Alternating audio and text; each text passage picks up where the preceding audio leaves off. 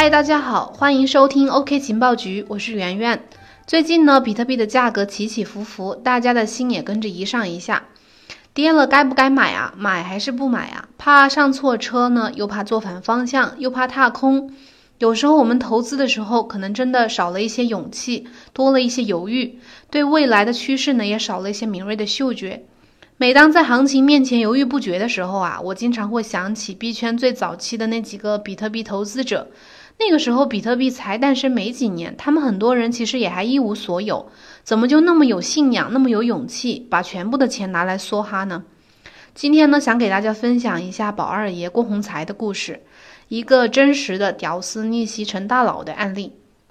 郭宏才在币圈人称宝二爷或是二宝，BitAngle 基金创始人，币圈黄埔军校的创始人，他从一个小镇牛肉青年变成一个亿万富翁。他的财富自由故事啊，已经变成了一个非常经典的故事。我先给大家简单讲一下他在币圈的主要经历。二零一三年的时候，宝二爷任职平遥牛肉集团有限公司销售部负责人，在机缘巧合之下接触到了比特币。他指导他的妻子创办了币圈第一个访谈类的自媒体，叫杨洋访谈。二零一四年的时候，宝二爷在内蒙古建成了当时世界上最大的比特币矿场。二零一六年呢，宝二爷穿着 T 恤拖鞋参加达沃斯论坛，语出惊人，吸粉无数。二零一七年的时候，宝二爷联合杨洋访谈、人人 ICO 等，在广东省中山市发起了以区块链产业为根基、数字货币为背景的学习型民间组织，号称币圈黄埔军校。现在呢，他在美国硅谷坐拥百亩豪宅和几辆劳斯莱斯，大家应该听过他的韭菜庄园吧？然后呢，他时不时的在社群里搞个直播分享，或者给什么项目站个台。今年上半年在硅谷创业，他做了一个叫什么一站式的交易平台 ABTC 点 One。然后我们接下来来看看他的成长经历，还有他的财富自由之路吧。宝二爷出生在山西平遥一个小镇。二零零三年的时候，高考考了三百分的郭宏才居然有一个清华梦。他选择了去清华半工半读，一边旁听课程，一边琢磨怎么赚钱。二零零六年的时候呢，性格放荡不羁的郭宏才决定一个人去川藏线骑行。在川藏公路上，他遇到了他的一生挚爱，他的妻子叫金洋洋。那时候的郭宏才还是个没车没房的普通瘦小伙儿，金洋洋呢也只是四川农业大学的一个学生。当时的他们不会想到，十二年后他们会住进美国一万平的别墅里，身价过亿。二零零八年，金洋洋大学毕业，郭宏才和他妻子两人准备一起干一番事业。那个时候刚好赶上电商时代。于是呢，郭宏才开始在天猫上卖他自己家老家的特产，叫平遥牛肉。熬过了艰难的创业时期，五年之后，他们将牛肉生意做得风生水起，在天猫商城里拿过销量第一。而郭宏才还成为了平遥牛肉集团有限公司销售部的负责人。他这段经历呀，也一直被大家津津乐道。币圈大部分知道宝二爷的人呢，一般都会提到他之前是卖牛肉的。二零一三年，宝二爷不甘平稳的生活，带着妻子呢又回到了北京。从这里开始，郭宏才和他妻子的生活就开始和比特币有了联系，走上了他们之前谁也没有想到的逆袭之路。宝二爷在妻子金洋洋的领路之下，正式进入了币圈。这个事情呢，要从北京的一家神奇的咖啡馆叫车库咖啡说起。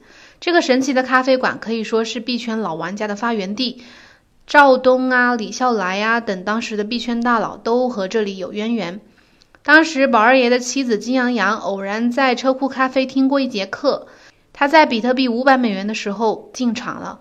后来金洋洋也拉着宝二爷去车库咖啡见了李笑来，李笑来成功的把宝二爷洗脑了。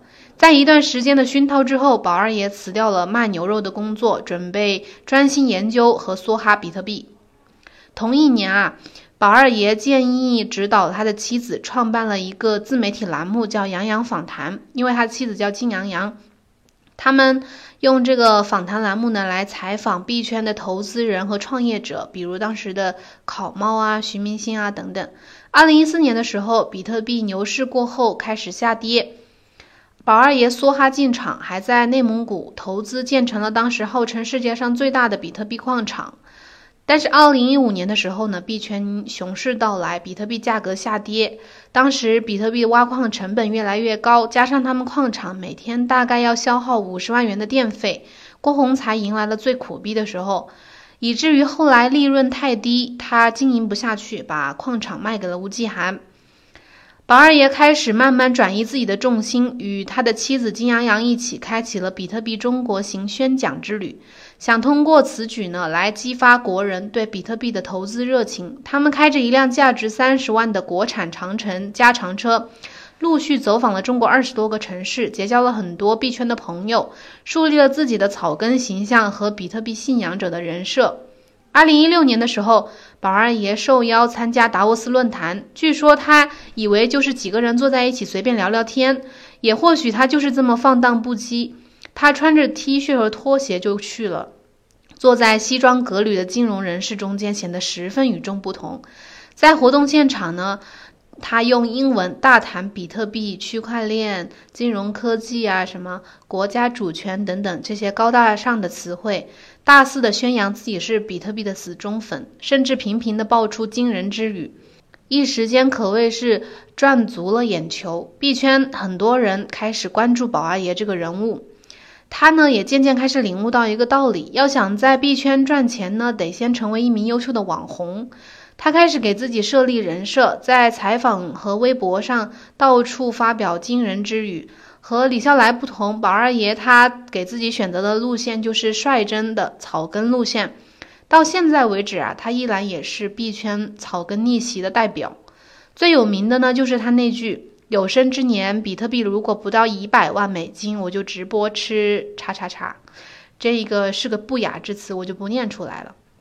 虽然语言简单粗暴，甚至粗鲁，但是这依然没有影响他成为很多追逐财富自由之人的偶像。可能也正因为是接地气吧，很多人挺吃他这一套的。二零一七年八月的时候，宝二爷的一场直播有十万人观看，他细数了比特币几年来的发展情况，给粉丝充值比特币信仰，同时呢，也收获了鲜花呀、火箭啊等价值上万的直播礼物。但是真正造就宝二爷暴富神话的，其实是二零一七年那个席卷全球的炒币狂潮。和十年前相比，比特币价格涨了百万倍，并衍生出了近两千多种新的代币，市面上流通的总币价一度超过了七千亿美元。那个时候呢，投机者的登场，让这场科技金融实验演变成了全球的财富狂欢。宝二爷的投资标的疯狂翻倍，他赚得盆满钵满。有了名气和流量呢，宝二爷开始到处给项目站台收站台费。他也丝毫不掩饰自己赚钱的野心。实现了财富自由之后呢，宝二爷开始转型做基金，做天使投资人。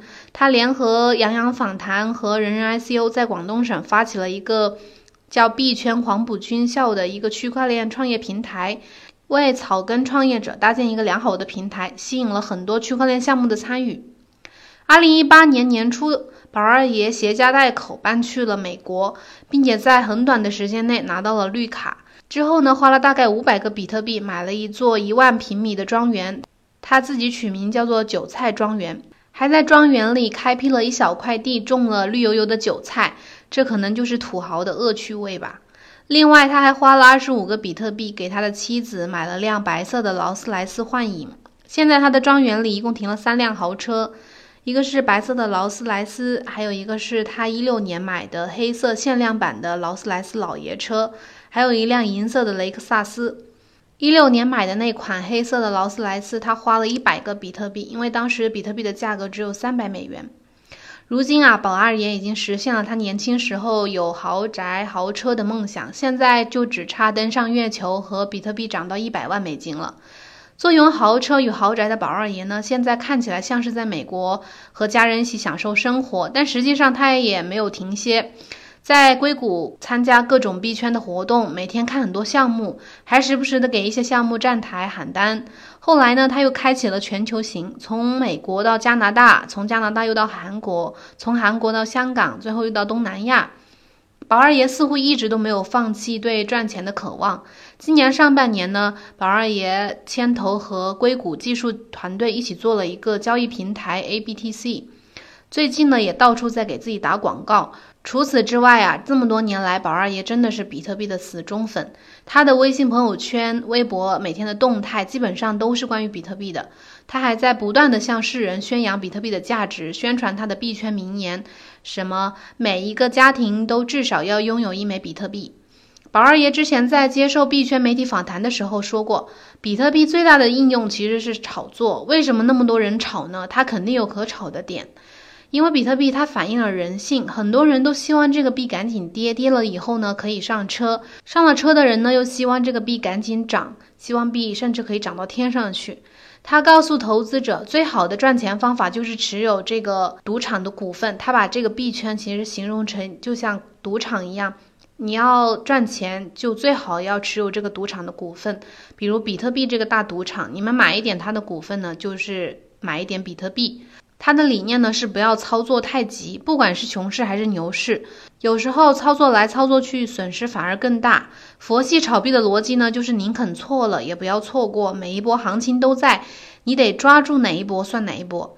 这个行业呢是勇敢者的游戏，这里有让屌丝逆袭的机会。宝二爷爷自称，如果没有比特币的话，他就逆袭不了。看过了这么多个币圈大佬，特别是那些早期玩家，他们如果不是信仰非常坚定，如果坚持不到现在，也不可能财富自由。这真的让我想起了《乌合之众》里的那句话。在那些精神有点异常、好兴奋的、半癫狂的、处在疯狂边缘的人中，最容易产生领袖。不管他们坚持的观念和追求的目标有多么荒诞，他们的信仰都是如此的坚定。他们对任何理性的思维都无动于衷。说到这里，言归正传，想赚钱赚大钱的话，那么一定需要几个条件。一个呢，需要时代给我们机会，也就是机遇。就比如比特币，现在就是我们能够寻找机会的时代。二呢，就是自己需要有 all in 的勇气。如果有把握住了，就是运气；错过了，可能就永远错过了。就像比特币现在再也回不去一三年的价格了。最后呢，就是自己对整个行业要有所判断和远见，需要有一定的嗅觉和洞察力。很多人可能觉得宝二爷就是个屌丝，没什么真材实料，靠运气赚了点钱而已。但是我觉得成功或许有偶然，但是其中一定有必然。从这些人身上呢，我们也该思考一些什么。好了，今天的节目就到这里了。大家如果有别的想要了解的话题的话，可以在音频下面留言。最后呢，祝大家周末愉快，咱们下周再见。